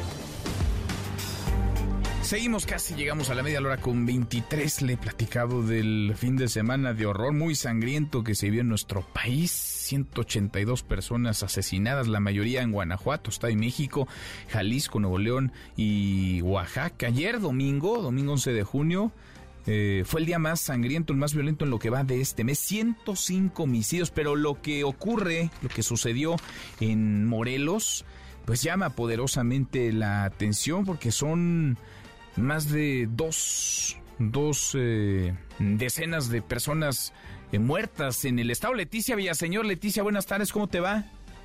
Buenas tardes, Manuel, buenas tardes al auditorio. Pues así como lo has referido, este fin de semana fue una de las jornadas más violentas en los últimos 12 años en el estado de Morelos, que dejó como saldo 22 víctimas mortales. La tarde del pasado viernes fueron localizados los cuerpos de cinco hombres y una mujer en una barranca. Esto en las inmediaciones del aeropuerto Mariano Matamoros, en los límites de Cuernavaca y Temisco. La tarde del pasado sábado fueron localizados otros tres cuerpos de hombres en la misma zona. En tanto, Manuel, en el Panteón Municipal de Cuernavaca, La Asunción, cuatro sujetos a bordo de motocicletas dispararon contra los asistentes a una levantada de cruz Dos hombres perdieron la vida, uno más permanece hospitalizado y en un ataque idéntico la tarde del domingo se registró en el cuartel municipal de la colonia Prohogar, pero esto en el municipio de Emiliano Zapata, que dejó también dos personas sin vida y tres más lesionados. En Cuautla, una discusión de una pareja resultó en el feminicidio de una joven y el posterior suicidio del sujeto. Otros ataques tuvieron lugar en los municipios de Yautepec, con tres personas sin vida, en Jutepec, Cojuta, Tlaxiltenango, Tenisco y otros dos en el municipio de Emiliano Zapata. Hasta el momento, Manuel, la información de ¿Qué cosa? El total entonces del fin de semana entre estos hallazgos y los asesinatos, eh, Leticia, ¿cuál es el total de muertos en el estado? 22, 22. muertos, 22 víctimas en el estado de Morelos en estos tres días. Qué cosa. Bueno, en fin, el drama de la violencia, pero estamos todos muy ocupados en la, en la grilla, en el jalón en 2024, cuando están pasando cosas realmente urgentes en nuestro país, preocupantes, muy preocupantes. Gracias, Leticia.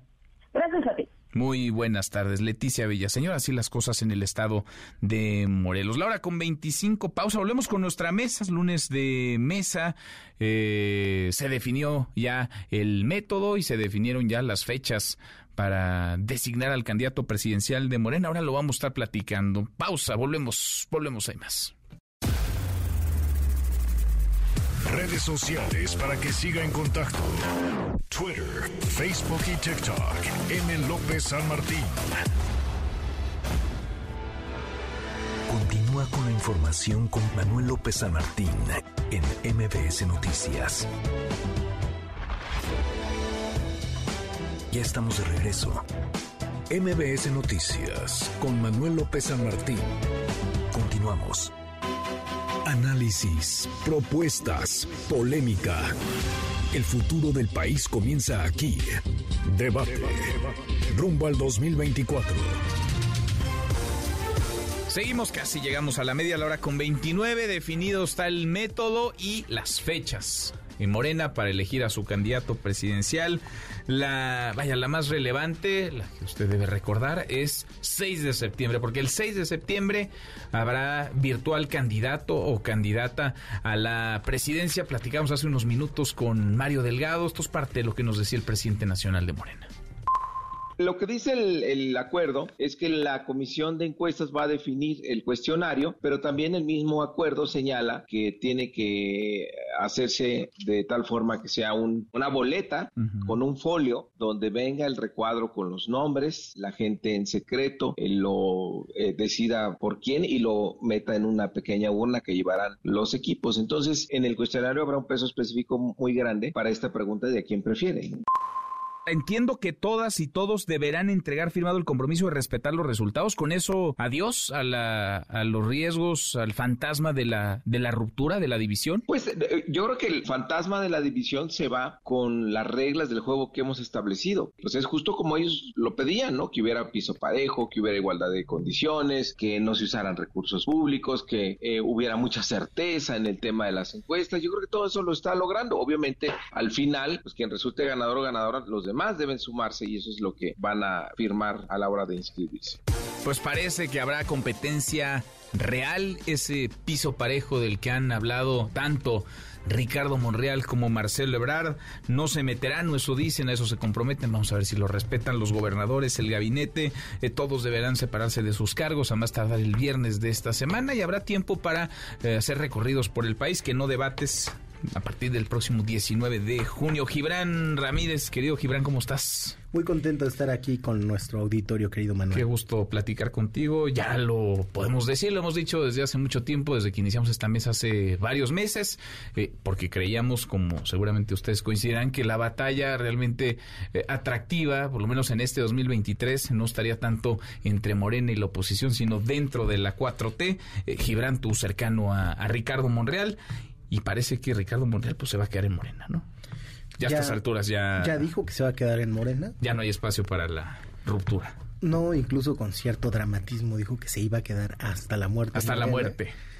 Eh, pero sí es muy claro que, que ya eh, con las condiciones y sobre todo con el trato digno que se le dio, eh, y debo decirlo también, con el trato mezquino que ha tenido la oposición con todos los demócratas e incluso dentro de sus propios partidos que no estén en sus pequeños grupos cupulares que controlan los padrones, las posiciones, el dinero. Esas élites de la oposición han sido mezquinos con todos, incluyendo Monreal, incluyendo sus propios cuadros. En el PAN, por ejemplo, gente eh, pues que tiene mucho valor como políticos, aunque sean del extremo opuesto como Romero Hicks han sido relegados, ¿no? Los de los que tienen una mayor estatura intelectual y eh, a cierta autoridad moral. Entonces creo que entre esa podredumbre y entre que ahora sí se le dio un trato digno y se incorporaron algunas de sus propuestas rumbo a la encuesta, pues ya decidió se queda quedarse Se queda y sonriente además. ya está haciendo la mudanza. Ya está, haciendo la mudanza. cosas de se su queda, en el Senado. Se queda contento y a los que estamos eh, en su grupo político o cercanos a él, pues no nos queda más que confiar en esa decisión de Ricardo Monreal. Mm. Yo era de los que decía que nos fuéramos. Sí, yo me acuerdo. Y, y él decidió no hacerlo así. Yo sigo diciéndole que desconfíe. Habrán otros que le digan que confíe, pero en todo caso creo que comparte con los demás aspirantes presidenciales. Lo vas a acompañar, lo vas a estar acompañando. Lo voy a estar acompañando. Eh, yo sigo pensando que él es el mejor candidato o el mejor prospecto a la presidencia de la República por su talante republicano, por su inteligencia, por venir de abajo y porque conoce el Estado mexicano desde la regiduría eh, en Fresnillo hasta ser el jefe de los senadores. Bueno, Gibran, Gibran entonces cercano, va a estar ahí estos días que habrá una especie de campaña de recorridos por el país con Ricardo Monreal. Adrián Velázquez, Adrián, qué gusto, ¿cómo estás? Muy bien, acalorado. acalorado y cercano a la jefa de gobierno, eh, Claudia Sheinbaum, que anunció hace ni una hora, hace unos minutos que se va este viernes, este viernes solicitará eh, licencia, se va de manera definitiva, de la jefatura renuncia Definitiva. Renuncia definitiva a la jefatura de gobierno para convertirse, dice ella, en la primera mujer presidente de México. Sí, sí, sí, muy, muy, la verdad que muy contento con esta nueva etapa que vendría a ser que como la, liguilla, ¿no? Eh, ya pasó de la etapa de, de, promoción y ahora se viene la, la temporada dulce con muy buenas noticias.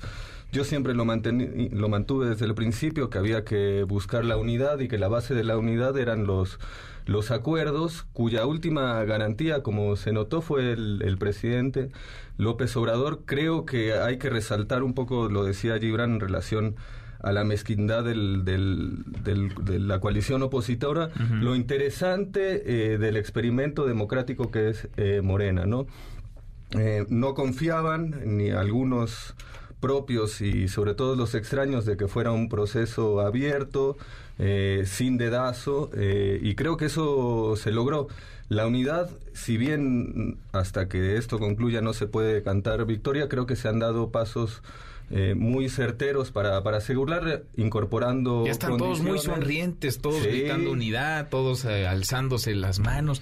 Yo siento que Adán perdió la sonrisa. ¿Sí? Pero es, es solo una apreciación. Pero nunca ha sido demasiado sonriente. Tienes razón, ¿no? tienes razón. Tampoco es que tampoco es que era una gran sonrisa la que tenía y de pronto se puso serio, siempre ha tenido más o menos la misma expresión, pero todos estaban muy contentos. O no sé si eso visibilizaba, no sé si todos realmente, porque eh, parece que esto del piso parejo y de que haya más de una encuesta o encuestadora, el que haya eh, condiciones, digamos, de equidad, es una eh, petición recurrente de Ricardo Monreal y de Marcelo. No sé si la jefa de gobierno esté, muy contenta, muy satisfecha, o tú sí, lo ves así. Sí, porque, a ver, ella es una mujer de, partido, ella es una militante, como tantos otros y otras que recorren en brigadas eh, la ciudad y todo el territorio del, del, del país.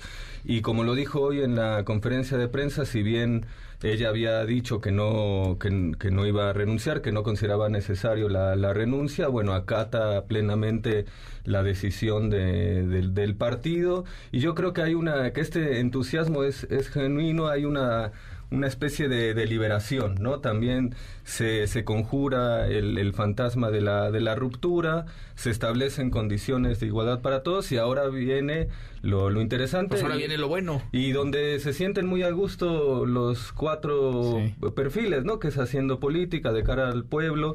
Creo que si tomamos en cuenta este proceso que, que inicia a partir del, del lunes, la definición de la candidatura y la elección del, del 2024 hay un, un, trecho importantísimo donde lo que va a salir fortalecido es el proyecto de Morena, eh, siempre en contraste con lo triste de la oposición, ¿no? que no, no, no, no logra inventar un candidato acá Están, acá están unidos eso, eso parece. Daniel Cibaja, diputado, ¿cómo estás? Daniel, ¿andas con eh, el canciller? Bueno, ex canciller ya, ¿estás con Marcelo Ebrard?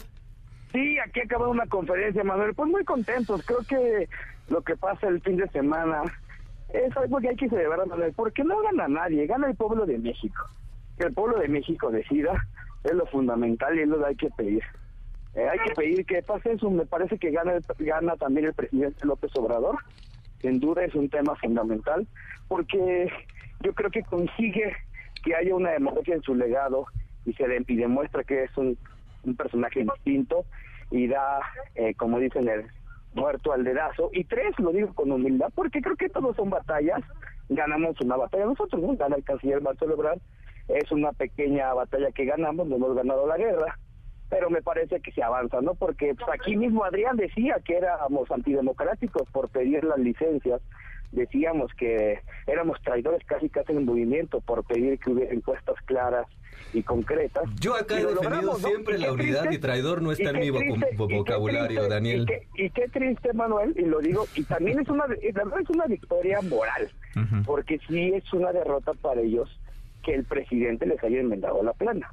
Y me parece que lo decimos con humildad, con respeto, avanzamos, no por eso quiere decir que que ya superamos lo que queremos hacer. Me parece, Manuel, que ahora está en ti, en gente como ti y en otros medios, que la gente se entere. Lo platicaba hace unos días. Esto es un pleito de políticos. La clase trabajadora, el pueblo de México no se ha involucrado y ahí está el reto que tenemos por delante. Y ojo, con propuestas, con respeto, que, hay, que existen diferencias, es normal de un proceso democrático, pero creo que ahí está el gran reto, en que la gente decide y que el pueblo decida. ¿Cómo lo vamos a hacer? Pues a través de de, de medios como el tuyo, Manuel, que la verdad te respeto, que desde hace más de un año intentaste esta meta y que la gente decida, Manuel, creo que es lo fundamental. Habrá gente que se identifique con el compañero Adán, con el compañero Monreal, con la compañera Claudia, con el compañero Noroña, que los conozcan, Manuel, que digan, ah, mira, este tiene estos atributos, esto tiene el otro, y en función de eso, que decida. En verdad, Manuel, creo que eso, yo estoy muy feliz porque, contrario a lo que hicieron otros gobernadores, yo tuve la oportunidad el jueves de platicar con la maestra del cine y platicábamos eso. Le decía, maestra, ojalá usted les muestre con el ejemplo lo que es hacer política distinta. Es decir, que si va alguien al Estado de México, Juanito, se invita a su tanito, se invita a Perenganito, y en 10 minutos puedan hablar frente a la gente y que digan, miren, yo propongo esto, yo propongo el otro, yo propongo el otro, y que la gente decida modelo. Así que estamos muy felices porque ahora sí, que el pueblo decida. Me parece que estamos tiempos apretados, pero me parece que la unidad se construye así y la verdad también es una llamada de atención al partido, porque quien logra construir esta unidad, Manuel y compañeros, es el presidente. Tanto es así, y ayer estuvimos en el Consejo Nacional, que el presidente es el que envía una carta. Sí. O sea, hay que decirlo tal cual.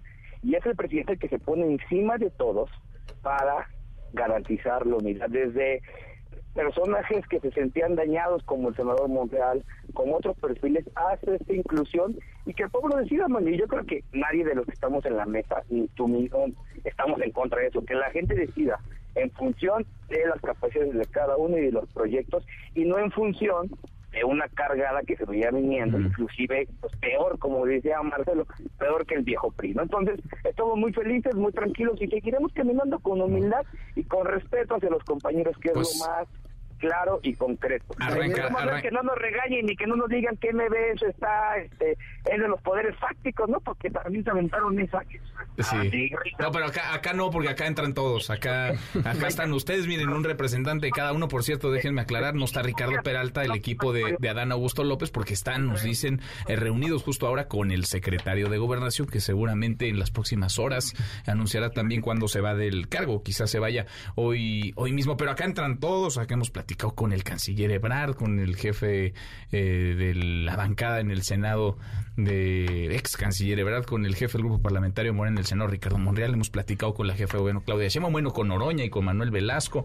eh, con todos, bueno, no hemos platicado con Adán Augusto López, pero ojalá y quiera hablar, porque no suele hablar mucho con los medios de comunicación. Adrián. No, nada más una aclaración por alusión personal. Yo jamás dije que nadie fuera traidor. Es una palabra que no está en mi vocabulario, no me gusta. Yo lo único que mantuve desde el principio, incluso en, en los momentos más eh, de más duda de Monreal, eh, le, le- le- le afirmé que acá había lugar para todos por la sencilla razón de que hay mucho que hacer. Y este es un, un equipo y creo que si nos coordinamos aceptando el debate interno, la, la competencia, pero honrando la responsabilidad que el pueblo le da, ha dado a este movimiento, y, vamos a, a- salir eh, fortalecidos, ¿no? Y, y lo otro que decía es que había que confiar, ¿no? Que había que confiar en, las, en los acuerdos, en la palabra, había que confiar en, en el partido y también en- en- en el presidente y creo que eso se ha eh, demostrado, ¿no? También creo que se, esta nueva etapa significa la muerte, la liquidación del pisoparejismo, me parece que eso ya no corre más, ¿no? Habrá que cambiar O el triunfo, ¿no? Del, yo del nunca, piso nunca, parejo. nunca dudé. Me, me pareció que era una pelea que se estaba dando como para po- posicionarse. Entiendo que Marcelo vaya, eh, que tenga que, que remontar y tenga que hacer estos aspavientos, pero me parece que ya con estas condiciones hay que cambiar el, el cassette, hablarle a la gente, hacer propuestas y dejar de, de lado esa, esa A ver, antes ¿no? de escuchar a Gibran, eh, ¿andan haciendo aspavientos, Daniel? No, para nada. No, para nada, para nada. eh. Me parece que es normal, ¿no? Y pero yo digo como humildad, pues no se esperaban esto. Es un, la verdad digo también con respeto hacia compañeros de Andes, otros compañeros, pues se les cae la narrativa, ¿no? Nos decía, Adrián no, Adrián no, pero el equipo político al que pertenece, pues nos aventaron a los moneros, nos aventaron a los medios y ahora oficialistas, ¿no? A los youtuberos, nos decían que éramos unos chillones, este, unos, él no, pero el equipo que pertenece sí, que éramos unos traidores, los moneros que se identifican con el movimiento. No hay que confundir Twitter con la moneros. realidad, Déjame terminar poniendo moneros, este. Oye, yo, yo vi, por cierto, un cartón, no me acuerdo de quién, de Hernández, me parece. Sí, Hernández. Comparando a Marcelo Ebrard con Ricardo con Mejía. Y ojo, te voy a decir porque eso es importante, Manuel. Tal vez no sepan las compañías que nos escuchan, pero por ejemplo el Fidgón y todos ellos tienen un papel este en el en el órgano del partido. Mm. El partido, pues, con todo respeto te lo voy a decir, el partido hasta les paga. Ah, les paga. Les digo, ¿eh? O sea, tienen que tener, tienen que comportarse a la altura, pues son funcionarios del partido. Ah, no son del moneros mío. nada más, también No, no, no, trabajan no para el partido. compañeros, eh, El Es un Fidgón, decir. el Fidgón y Cobran, el pues, Fidgón- en el Fidgón Morena. cobra en el movimiento, Ah. el Fidgón recibe un ingreso de Morena. Lo mínimo que se pide es que haya en verdad este respeto, que repito, lo Pues sí. entiendo, eh, así es la política. Nosotros, Manuel, hemos perdido muchas batallas. Ayer nos decían, van a volver a perder, chillones.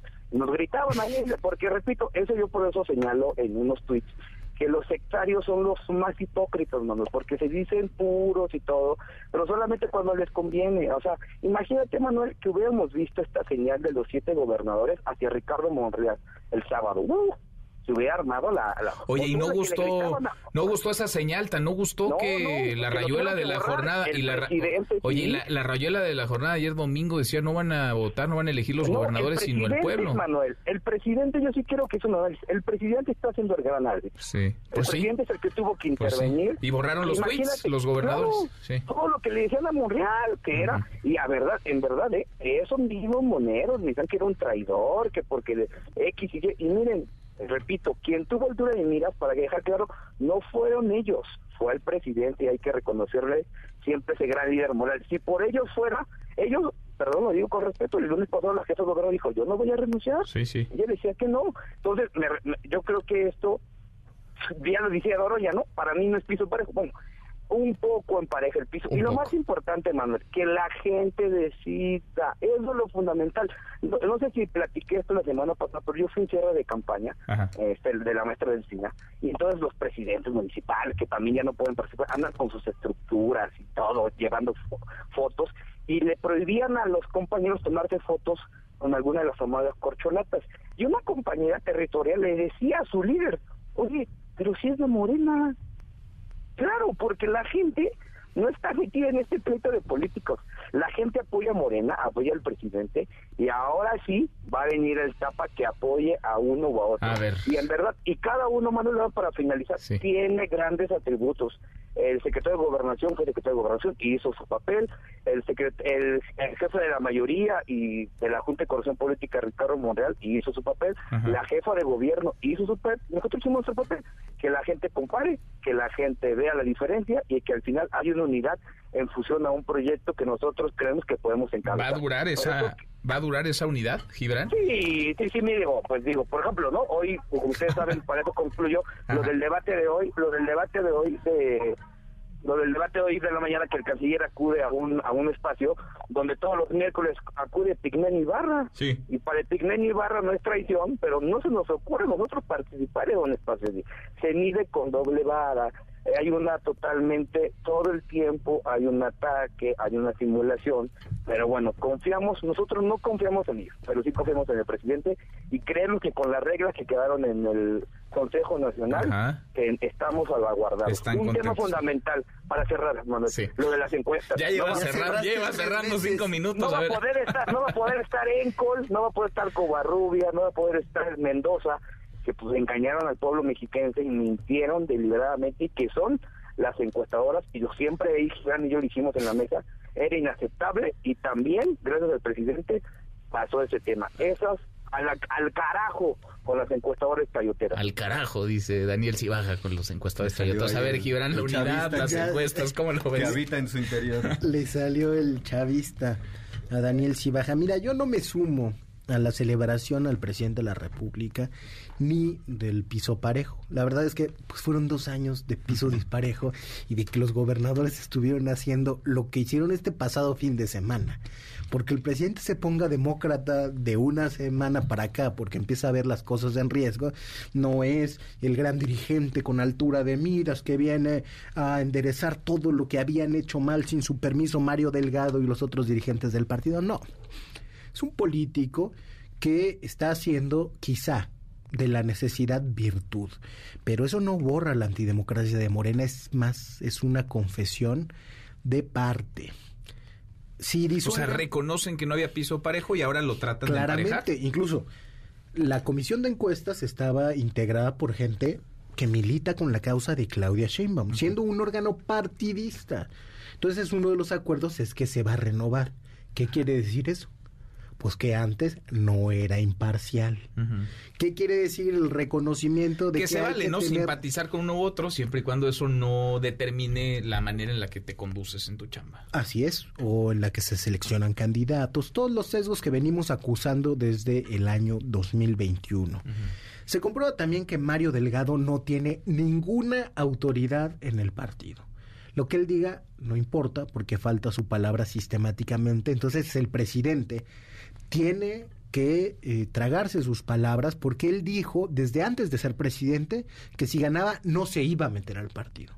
al final ha tenido que meterse por el fracaso de estos dirigentes y quienes no se tomaron en serio las palabras del discurso público porque se decían demócratas, pero estando en posiciones de poder empezaron a actuar con una lógica de grupo. La encuesta es una... Está siendo muy duro, Gibran, para estar en una especie de luna de miel dentro de Morena. Sí, es que la verdad es que yo no estoy contento, no creo que esta, esto borre la historia de la institución.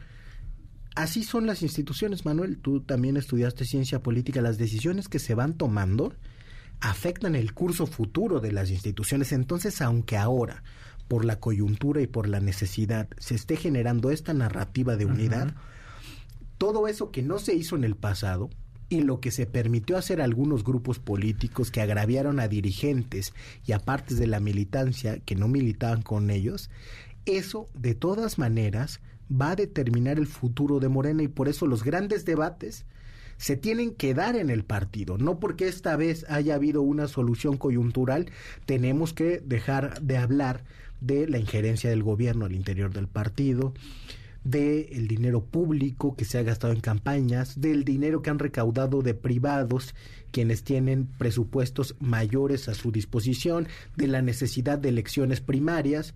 Ahora se reconoce con el mecanismo de urna y de boleta para las encuestas que se tiene que ir hacia algo así. Eso no desaparece con esta convocatoria ni desaparecerá el día 6 de septiembre, aunque haya un acuerdo político que incluya a todos los liderazgos, lo cual no está todavía garantizado. ¿Qué tan legítimo va a ser el candidato o la candidata que emane de este proceso? Absolutamente legítimo, es decir, después de qué, porque entiendo, además de inscribirse, todos deberán suscribir, todos deberán de firmar el compromiso, el acuerdo de respetar los resultados. ¿Qué tanta legitimidad va a tener quien resulte ganador o ganadora, Adrián? Yo creo que, que el esta manera en la, cual se ha asegurado en buena medida la, unidad, y, digo eh, en, buena medida porque al final eh, siempre depende de la voluntad para cumplir los acuerdos, ¿no? Vimos a Mejía Verdeja en Coahuila también firmar eh, los acuerdos, afirmar que iba a respetar los resultados en, en la mañanera y luego no, no se dio así. Pero eh, creo que sí es un paso muy, muy importante para, para evitar esa situación. Habiendo conseguido la, la unidad, yo creo que la legitimidad va, va eh, queda fortalecida y deja mucho menos margen para cualquier eh, rompimiento, ¿no? Es decir, el que rompa ya va, va a tener un acuerdo firmado, va a haber participado el ya va a ser muy alto el costo. Va, cada vez es más alto el costo, así que, como digo, yo como soy un entusiasta de la política, estoy muy contento de que el pisoparejismo ya haya quedado. ¿Van a terminar unidos? ¿Van a llegar unidos al Yo eh, espero que sí es lo que después el 6 van a es, seguir así? es lo que corresponde, porque después hay que gobernar y este país eh, necesita por lo menos otro gobierno de la transformación con una mayoría, con reformas y con capacidad de impulsar los cambios eh, necesarios. Ese es el objetivo, no se nos puede olvidar. La discusión sobre los liderazgos es importante porque el proyecto y el liderazgo no son dos cosas eh, separadas. Si bien son partes de dos de un equipo, hay matices que a mí me hacen preferir obviamente a Claudia Sheinbaum. Oye, decía por cierto el canciller hace rato que su único plan B es que eh, Claudia Sheinbaum sea la secretaria de gobernación. Si él es presidente. Eh, adelante, es decir, eso se tendrá que discutir ya con la candidatura puesta. Pues el plan A es eh, que sea coordinadora del Senado. No, el plan A me imagino es que él sea presidente y el plan B es que ya como presidente invite a eso, eso como, estamos acá todos de acuerdo que lo va a decidir el, pueblo a través de esta encuesta, pero yo sí espero ver que el día que se anuncie en la candidatura, eh, verlos todos, a todos, todos levantándose la, todos levantándose la, mano y comprometidos con lo que sigue, porque ahí se acaba una etapa, pero eh, sigue la campaña y después seguirá el gobierno y la responsabilidad es esa, no es otra. 30 segundos, Daniel Cibaja y Yo después estoy de con Daniel Cibaja por el tiempo que me robó. Las encuestas cerró durante cinco minutos, No son decisión del pueblo. Las encuestas se equivocan y por amplios márgenes. Pero cinco encuestas que se, las que, más que se equivoquen cinco encuestas. Vamos a ver cómo va lo de la tómbola para ver cuáles son las encuestas que se definen como encuestas de espejo. A veces pasan cosas raras y de todas maneras las anteriores elecciones demostraron que hay una encuestadora confiable en el país y el presidente de la República no simpatiza con esa encuestadora. No simpatiza con reforma, dices Gibran. Daniel, si baja 30 segunditos para cerrar. Estoy de acuerdo, estoy de acuerdo con Gibran. Eh, yo creo que lo mejor y lo ideal serían primarias, pero dada la coyuntura no es posible hacerlo. O como el sistema de Colombia, que hay un voto obligatorio y la gente que va y vota por una coalición obliga a votar por quien quiere ser que su candidato presidencial. Pero dice Andrés Manuel que la política es optar entre dos inconvenientes. Me parece que es la mejor herramienta que tenemos. Nosotros estamos tranquilos, Manuel, estamos metidos, preocupados, ocupados y de frente a la ciudadanía, llamándole a la gente, más allá de que sea Marcelo o no sea Marcelo, nosotros lo que queremos es que la gente decida, Manuel. Nosotros somos unos demócratas. Hace 10 años que ganó en aquella encuesta 11 que ganó el, actual presidente, nos ganó por punto 6. Y fuimos demócratas y aceptamos el resultado. Porque la democracia es cuando ganas o aceptar las reglas, no solamente cuando te conviene. Algunos compañeros creen que la democracia nada más es cuando les conviene o cuando las ganar. Estamos tranquilos, tranquilos. verán, no digas esa frase porque es de mala suerte, entonces ya la, ya la, ya la cambiamos, es sonríe que todo va a estar bien. Sonríe y vamos con Marcelo Ebrard para el 2024. Bien, Daniel Gibran, 30 segunditos. Bueno, pues eh, se intentó corregir a tiempo. Vamos a ver si ese intento da frutos y eso depende de que se respeten las reglas por parte de quienes fueron antes beneficiados de la estructura del partido, es decir, Claudia Sheinbaum y su equipo. Pues lo veremos. Gibran, muchas gracias. Es Gibran Ramírez, cercano a Ricardo Monreal. Daniel baja del equipo de Marcelo Ebrard. Gracias, Daniel. Gracias, diputado. Un abrazo, gracias a todos. Un abrazo, muy buenas tardes. Adrián Velázquez, cercano. Claudia Sheinbaum, gracias, Adrián. Muchas, gracias. gracias no estuvo Ricardo Peralta porque siguen, nos dicen en encerrona con el secretario de Gobernación, Adán Augusto López. Veremos probablemente en las próximas horas anuncie cuándo se va o si hoy mismo deja el cargo. Tres, tres para la hora. Con esto cerramos, con esto llegamos al final. Gracias por habernos acompañado. Soy Manuel López San Martín. Se quedan con Nicolás Roma y todo su equipazo. Nos vemos como todas las noches a las 10 por ADN 40. Por cierto, nuestra mesa República, además de Sergio Sarmiento y Jorge Fernández Menéndez, como todos los lunes, va a estar en Mario Delgado. Y acá nos encontramos mañana, mañana que será tarde de martes. Pásela, pásela muy bien, ya casi es viernes. MBS Radio presentó Manuel López San Martín en MBS Noticias.